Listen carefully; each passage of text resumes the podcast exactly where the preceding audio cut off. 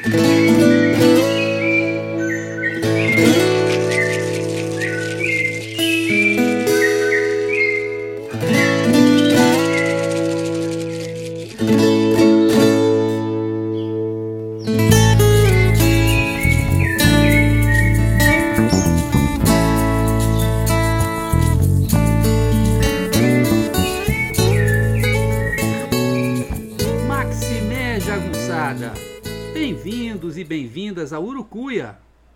podcast feito para te ajudar a ler Grande Sertão Veredas e outras obras do nosso amado João Guimarães Rosa. Eu sou o Marcos Alvito. Maximé Jagunçada! E aí, tudo bem com vocês? Olha, comigo tudo bem. Hoje é um dia muito especial. Hoje é o dia do último programa. Não, não é o último programa do Urucuia Podcast, não. É o último programa da série sobre os jagunços. É a parte 7 sobre a religiosidade. Com essa parte 7, a gente fecha então essa série especial sobre os jagunços, tá? Então vamos lá. Logo nas primeiras páginas do livro, o velho fazendeiro Riobaldo faz o elogio da religião. Riobaldo diz assim: Hein, hein? O que mais penso, testo e explico. Todo mundo é louco. O senhor, eu, nós, as pessoas todas. Por isso é que se carece principalmente de religião para se desendoidecer, desdoidar. Reza é que sara da loucura. No geral, isso é que é a salvação da alma. Muita religião, seu moço. Eu cá não perco ocasião de religião.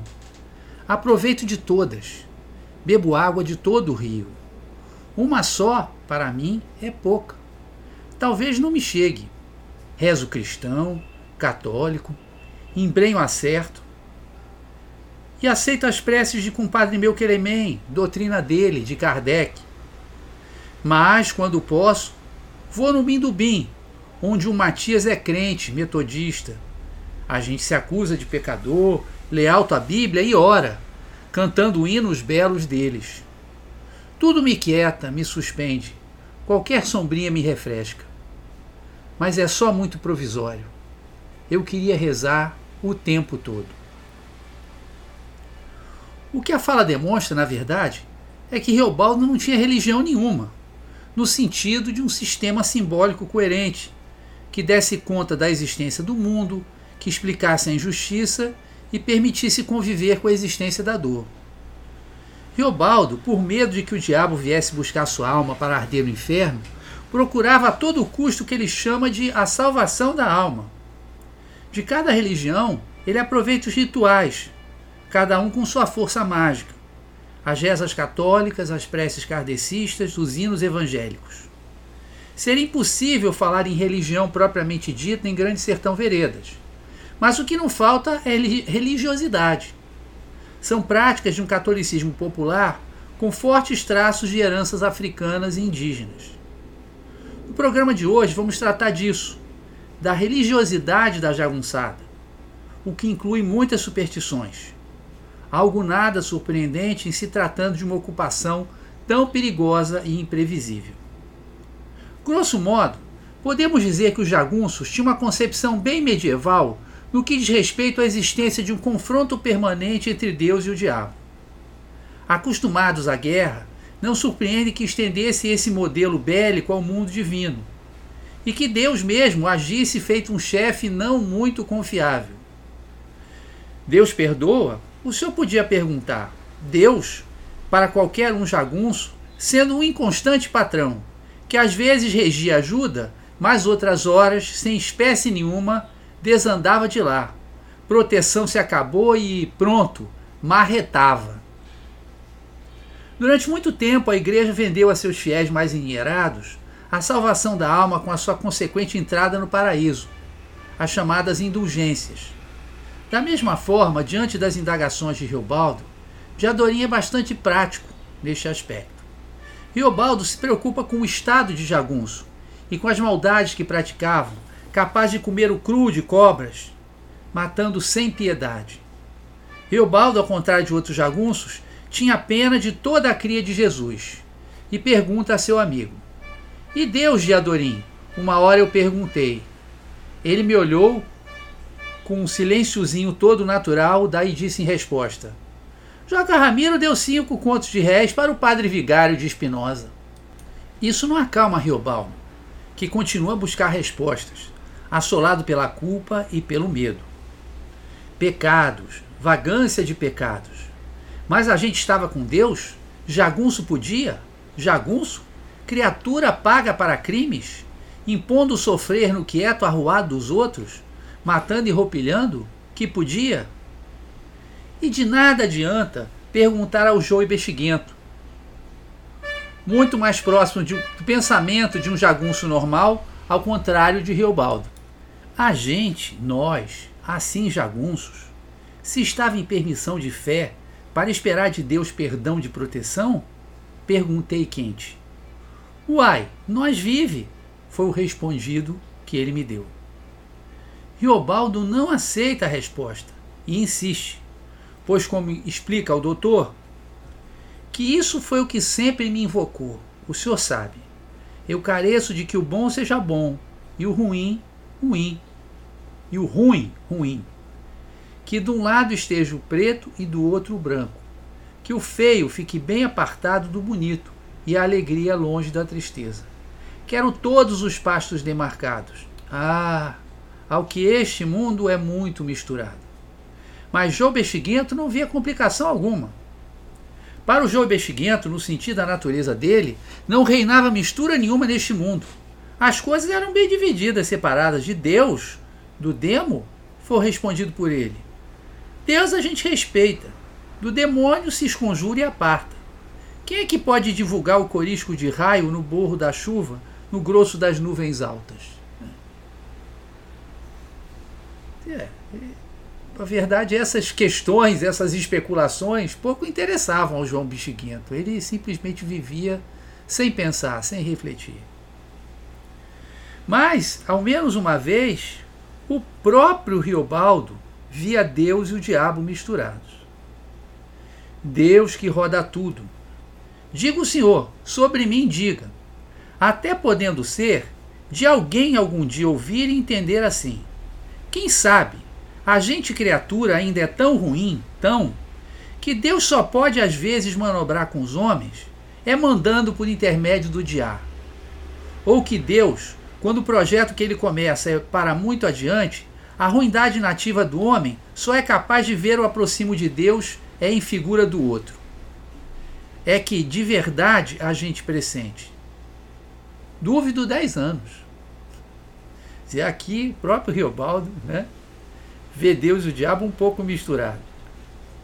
Quanto ao coisa ruim, é bom lembrar que o diabo aparece no início do primeiro parágrafo e Deus só no terceiro. Deus é muito invocado, mas o demo está literalmente por toda a parte. A sua presença na cultura sertaneja é atestada pelas inúmeras alcunhas que recebe, recolhidas em ordem alfabética por Leonardo Arroio em seu importante livro A Cultura Popular em Grande Sertão Veredas. A. Anhangão, aquele, a renegado, austero, azarape. B. Barzabu, Beuzebu, bode preto. C. Canho, cão, cão extremo, cão miúdo, cão tinhoso, capeta, capiroto, caracães, careca, carmulhão, caroxo, carujo, coisa má, coisa ruim, coxo, crespo e cujo. D. Dado, danador, das trevas. D. Debo, demo, demonião, demônio, diá, diabo, diabinho, diacho, dianho, dião, diogo, dioguim, dos fins, drão e duba dubá. Só para falar letra D, eu praticamente perdi o fôlego. Letra E, ele. Letra F, figura. Letra G, galhardo, grão, grão tinhoso, grão tinhoso. Letra H, homem, Hermógenes. I, indivíduo. L, Lúcifer. M, mafarro, mal encarado, maligno, manfarro, morcegão. N, não sei que diga. O, o oculto, ou muito sério, ou que não existe, ou que não ri, o que não fala, o que nunca se ri, outro. P, pai do mal, pai da mentira, pé de pato, pé preto. R, rapaz, romãozinho, roncolho. S, satanão, sem gracejo, sem olho, sempre sério, satanás, solto eu, severo mor, sujo. T, tal, temba, tendeiro, tentador, tibes, tinhoso, tisnado, tralha, tranjão, tristonho e tunes. X, chu. Logo na abertura do livro, um bezerro que nasce com uma face monstruosa, mais parecendo um cão e rindo feito gente, é visto como uma encarnação do demônio e abatido. Nos parágrafos seguintes, Riobaldo conta de maneira ambígua, dizendo de forma pouco convincente não acreditar, duas histórias de homens que estariam enriquecendo graças à ajuda de diabinhos. Um deles, o Gisé Simplício, tinha um capeta em casa, miúdo satanazim, preso obrigado a ajudar em toda a ganância que executa. O redemoinho também era visto como uma emanação demoníaca. Acreditava-se que o diabo nele viajava, e isto vai fornecer o leitmotiv que Riobaldo repete do início ao fim do livro: o diabo na rua, no meio do redemoinho. Afora a crença popular, até a Igreja Católica admitia a existência do demo, pois ainda se praticava o exorcismo. Diz Riobaldo. Em ocasião, conversei com um rapaz seminarista, muito condizente, conferindo no livro de rezas e revestido de paramenta, com uma vara de Maria Preta na mão. Proseou que ia adjuntorar o padre para extraírem o cujo do corpo vivo de uma velha, na Cachoeira dos Bois ele ia com o vigário do Campo Redondo. A outra prova da existência do demônio estaria nos homens endemoniados. Embora o compadre meu desse outra explicação, seria o encosto de baixos espíritos de terceira. De qualquer forma, Riobaldo diz ter conhecido vários assim. O principal seria o Hermógenes, homem sem anjo da guarda. Dizia-se que ele tinha pauta, ou seja, que havia feito um pacto com o cujo. Eu ouvi aquilo demais. O pacto, se diz, o senhor sabe. Bobeia. Ao que a pessoa vai, em meia-noite, a uma encruzilhada e chama fortemente o cujo e espera. Se sendo, há de que vem um pé de vento sem razão, e arre se comparece uma porca com ninhada de pintos, se não for uma galinha puxando barrigada de leitões. Tudo errado, remedante, sem completação. O senhor imaginalmente percebe? O crespo a gente se retém, então dá um cheiro de breu queimado. E o dito, o coxo, toma espécie, se forma, carece de se conservar coragem, se assina o pacto, se assina com sangue de pessoa. O pagar é alma, muito mais depois. O vê? Superstição parva? Estornadas. O Hermógenes tem pautas. Provei, introduzi. Com ele ninguém podia? O Hermógenes, demônio. Sim, só isto. Era ele mesmo. Isso dava ao Hermógenes uma enorme vantagem na guerra. Além de ter o corpo fechado, ele contava com a ajuda de dois diabinhos e conseguia escapar das situações mais difíceis. E foram esses monstros, o sobredito. Ele vem no maior e no menor. Se diz o grão tinhoso e o cão miúdo. Não é, mas finge de ser. E esse trabalha sem escrúpulo nenhum, por causa que só tem um curto prazo. Quando protege, vem, protege com sua pessoa. Montado mole nas costas do Hermógenes, indicando todo o rumo. Do tamanho de um bago de aivim, dentro do ouvido do Hermógenes, por tudo ouvir. Redondinho, no lume dos olhos do Hermógenes, para espiar o primeiro das coisas. O Hermógenes que, por valente e valentão, para demais até ao fim deste mundo e do juízo final se danara, oco de alma. Contra ele a gente ia. Contra o demo se podia, quem a quem? Milagres tristes desses também se dão. Como eles conseguiram fugir das unhas da gente, se escaparam, o Ricardão e o Hermógenes, o Judas, pois eles escapuliram, passaram perto, légua, quarto de légua, com toda a sua jagunçama, e não vimos, não ouvimos, não soubemos, tivemos jeito nenhum para cercar e impedir. Avançaram calados, escorregando pelos matos, ganhando mais poente para o São Francisco. atravessaram por nós sem a gente perceber, como a noite atravessa o dia, da manhã à tarde, seu pretume dela escondido no brancor do dia se presume. Quando pudemos saber, a distância dele já era impossível. Nós estávamos pegando o ar. Então, é como se os diabinhos do Hermógenes conseguissem fazer com que o bando dele se tornasse praticamente invisível para os inimigos, no caso para o Riobaldo que estava perseguindo eles. Né? Riobaldo e os outros jagunços. Na verdade, essa ideia de possíveis pactos demoníacos era uma crença comum no sertão, e o diabo era uma figura importante na cultura popular, como atesta a literatura de cordel. História de pactos de cangaceiros com o demo abundavam, mas não somente. Entre os violeiros também há quem conte de pactos com o maligno para tocar melhor. Há até um toque de viola, o rio abaixo, que se refere ao capeta. Também por conta dessa onipresença do demo, viver era negócio muito perigoso e havia que buscar proteção espiritual. A principal arma de defesa era a reza. Havia quem contratasse rezadeiras profissionais, como é o caso de Reobaldo. Olhe, tem uma preta, Maria Leôncia, longe daqui não mora. As rezas dela afamam muita virtude de poder. Pois a ela pago todo mês encomenda de rezar por mim um terço, todo santo dia, e nos domingos um rosário. Vale, se vale. Minha mulher não vê mal nisso. E estou, já mandei recado para uma outra do Valval, uma Isina Calanga, para vir aqui. Ouvi de que reza também com grandes meremerências. Vou efetuar com ela trato igual. Quero punhado destas, me defendendo em Deus, reunidas de mim em volta, chagas de Cristo. Antes das batalhas, era esperado e aceitável que alguns jagunços se pusessem a rezar, no que eram logo seguidos por outros. Diz Giobaldo. Quem quisesse rezar, podia, tinha praça. Outros, contritos, acompanhavam. Diante de uma situação de grande perigo, um grupo de jagunços, no caso o bando de Zé Bebelo, podia em um instante se transformar em um exército de crentes rezadores. Quando que tiveram que atravessar as soturnas terras do Sucruiú, onde graçava a bexiga preta, os homens tomados pelo medo veem nas orações o seu refúgio, embora Riobaldo queira negar que estivessem com receio. Na verdade, estavam apavorados.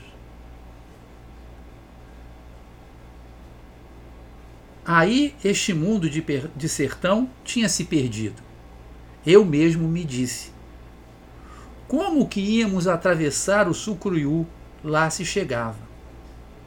O qual eram as cafuas em suas construções no entremeio da fumaça. Essas choupanas, gente, não se divulgava. E certo que não se tinha medo maior. Antes todos queriam avistar de perto, de passagem, o que aquilo de verdade fosse. Só que se tinha confiança nos Bentinhos e Verônicas. E de repente, correu aviso de que Joe Bexiguento e Pacamã de Presas sabiam reza para São Sebastião e São Camilo de Leles, que livram de todo o mal vago. Como se ter? Como se aprender também? Tempo não dava, mas o que vieram dizendo, de um em um, se virando para trás nos cavalos, que não se carecia. Assim aqueles dois iam praticar a resumida oração, e cada um da gente consigo reproduzisse constantemente as fortes Ave Marias e Padre Nossos, que isso bastava. Assim foi que fizemos. Avante, eu rezei. Essa cena do Sucuru é um verdadeiro filme de terror, né? Porque você tem uma pequena. É, uma pequena localidadezinha, né? Que que está tomada pela peste, né? as pessoas estão morrendo incessantemente, e eles acreditam que a única salvação é queimar a bosta de vaca, que aliás era um costume, se acreditava nas, na, na digamos assim, nas virtudes é, higiênicas da bosta de vaca, ela limpava o ar, né? Então, é, eles queimam a bosta de vaca sem parar, e quando os jagunços do, do bando de Zé Bebelo passam por lá, eles mal viam as pessoas, eram só vultos assim no meio daquela fumaça, eles com medo da com medo da doença, né? E, e, e, e tendo aquela visão meio fantasmagórica das pessoas. Aí eles se põem a rezar, né? De, o Riobaldo acha que eles não estão com medo, mas eles se põem a rezar. Aqui se percebe também que alguns jagunços tinham crenças mais arraigadas do que outros. Por vezes se acreditava até tinham poderes. João Bexiguento e Pacamã de Presas passavam por serem os rezadores do grupo. Sobre este último, afirma Riobaldo, Pacamã de Presas que queria qualquer dia ir cumprir promessa de acender velas e ajoelhar diante no São Bom Jesus da Lapa. E no bando de Zé Bebelo havia um Pussunguara, que significa curandeiro em tupi, provavelmente um descendente de índio, entendido de curar qualquer doença, segundo o Riobaldo. Tá? Ele diz assim: Raimundo Lé, que entendia de curas e meizinhas, teve cargo de guardar sempre um surrão com remédios. Aliás, quando Riobaldo leva um tiro de raspão, é atendido por esse Raimundo Lé. Aí foi curto fogo, mas eu levei uma bala de raspaz na carne do braço. Perdi muito sangue. Raimundo Lé banhou com casca de angico. Na hora melhorei. Mas não existiam somente rezas pedindo ajuda e buscando proteção. Havia aquelas que funcionavam como verdadeiros encantamentos, como esta, para retirar a virtude guerreira de um jovem inimigo. Aquilo que lavorava em minha cabeça. Ah, mas aí, quem é que eu vi? O rapaz, aquele, o preso, vivo e exato, também montado num cavalo. Assim o que me contaram, que não ia morrer não. Não. Iam matar não. Sou Candelário tinha favorecido perdão a ele por causa de sua mocidade. Ele é baiano, para a Bahia volta. Vamos levar mais adiante para se soltar para lá. Me alegrei de estrelas. Conforme mais me deram explicação, aquele não oferecia perigo mais de tornar a se juntar com os outros bebelos e vir outra vez de armas contra a gente. Porque se tinha providenciado de rezar nele uma reza de tirar a coragem de guerra. Feito ato, mandraca de se abobar. Existia também o recurso a orações muito breves, que davam proteção, as jaculatórias. Deitado no chão à espera da hora de atacar, sujeito aos acasos de uma noite escura, que incluem cobras venenosas, Riobaldo, no seu batismo de fogo, acha por bem rezar a jaculatória de São Bento. O capim escorria, do sereno da noite, lagrimado. Ai, cobra! Pensar que num corisco de momento se pode premer mão numa rodilha grossa de cascavel. Numa certa morte dessas. Pior é a surucucu, que passeia longe, noturnazã, monstro. Essa é o que há com mais doida ligeireza neste mundo. Ezeia jaculatória de São Bento. Né? Essa jaculatória ela diz assim: Senhor São Bento, nos proteja dos bichos maus e peçonhentos. É bem rápido, né? vai, vai direto ao ponto. Né? Outra medida adotada por todos os jagunços, inclusive os chefes como Medeiro Vaz, era carregar consigo, junto ao corpo, objetos sagrados que se acreditava protegerem, servirem de proteção. Como vimos na passagem do Sucuru, acima, se tinha confiança nos bentinhos e verônicas. O bentinho é um saquinho de pano ou de couro com orações dentro. Também é chamado de breve ou escapulário. A Verônica é uma imagem metálica do rosto de Cristo, uma medalhinha. Durante a primeira tentativa de travessia do liso Suarão, todo mundo pensa que vai morrer. E logo os jagunços se abraçam a seus bentinhos. E nós estávamos perdidos. Nenhum poço não se achava. Aquela gente toda sapirava de olhos vermelhos, arroxeavam as caras. A luz assassinava demais. E a gente dava voltas, os rastreadores farejando, procurando. Já tinha quem beijava os bentinhos, se rezava. O jagunço era homem rude, dado a variações extremas de humor, de sentimento. O mundo para ele era marcadamente mágico, e a crença em milagres era consequência da própria aceitação da presença constante das forças divinas e demoníacas.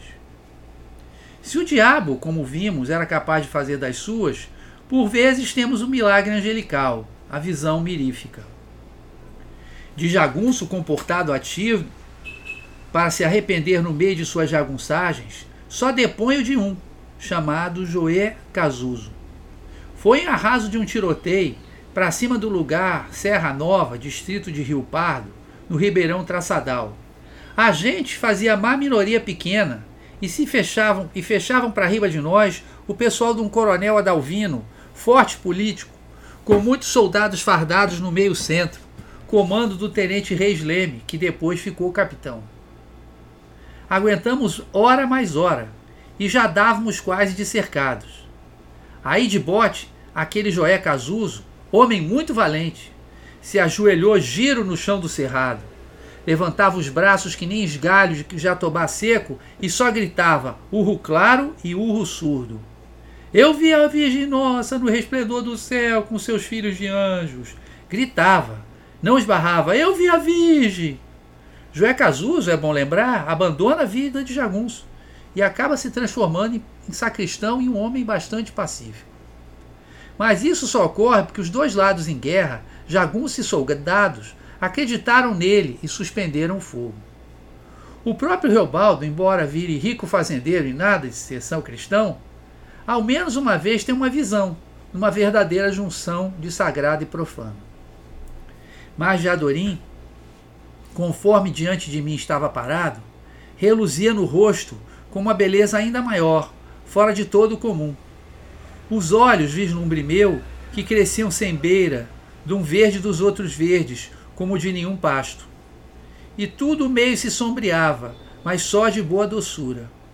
Sobre o que jura o Senhor, de Adorim nas asas do estante, na pessoa dele, vi, foi a imagem tão formosa da minha Nossa Senhora da Abadia, a Santa.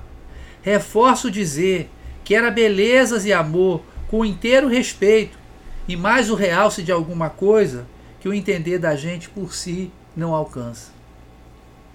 Em escala menor do que milagre, havia as promessas, sobretudo para o restabelecimento da saúde diante da ameaça colocada por uma doença. É o que faz a mãe de Reobaldo, uma promessa para Nosso Senhor Bom Jesus da Lapa, caso seu menino se recuperasse. É o que ocorre, obrigando Reobaldo então o menino de 14 anos, a pagar a dívida da mãe para com o santo. Pois tinha sido que eu acabava de sarar de uma doença, e minha mãe feito promessa para feito promessa para eu cumprir quando ficasse bom.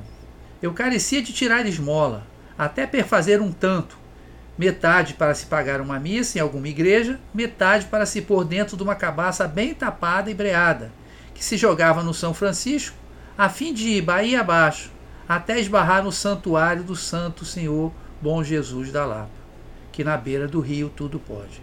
Ora, lugar de tirar esmola era no porto. Mãe me deu uma sacola. Esse hábito de enviar dinheiro numa cabaça lacrada lançada no São Francisco existe até os dias de hoje. No santuário de Bom Jesus da Lapa, o qual, como o nome indica, fica numa gruta, os padres guardam uma enorme sala centenas de cabaças colhidas no rio. Ninguém tem coragem de roubar o dinheiro do santo. E quando se vê uma cabaça presa numa pedra ou na vegetação, a pessoa vai lá e recoloca o objeto na corrente.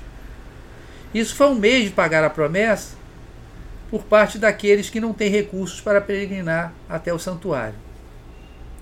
Outro elemento da religiosidade dos jagunços exige no desejo de prever os acontecimentos estando eles atentos a todo tipo de presságio, por menor que fosse.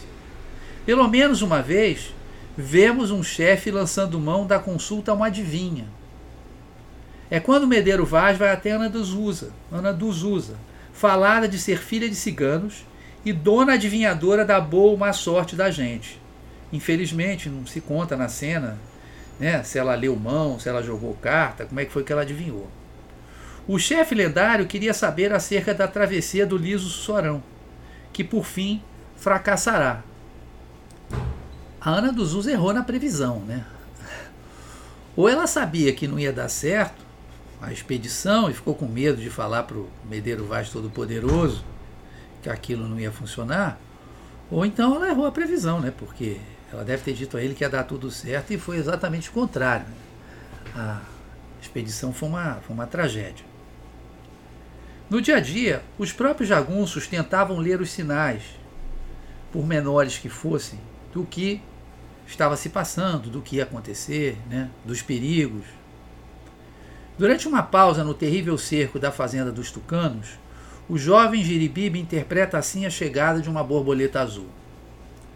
Assim pararam. O balançar da guerra parou. Até para o almoço, em boa hora.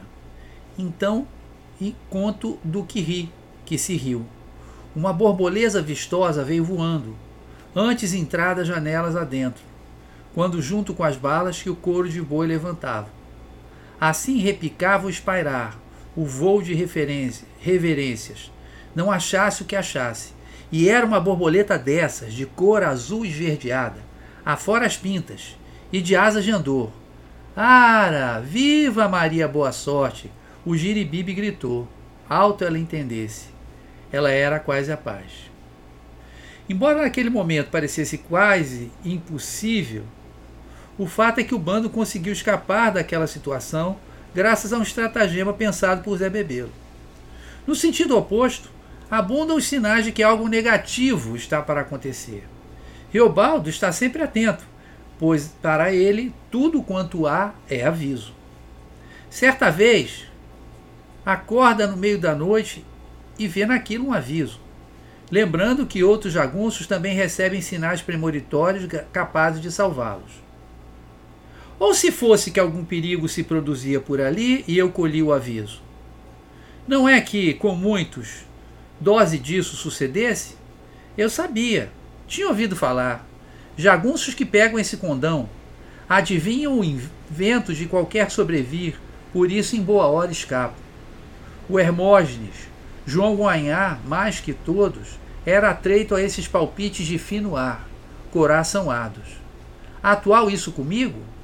Que os bebelos rodeavam para ali, quem sabe perto já rastejavam. Não podia faltar, nesse universo de crenças jagunças, a existência de seres fantásticos.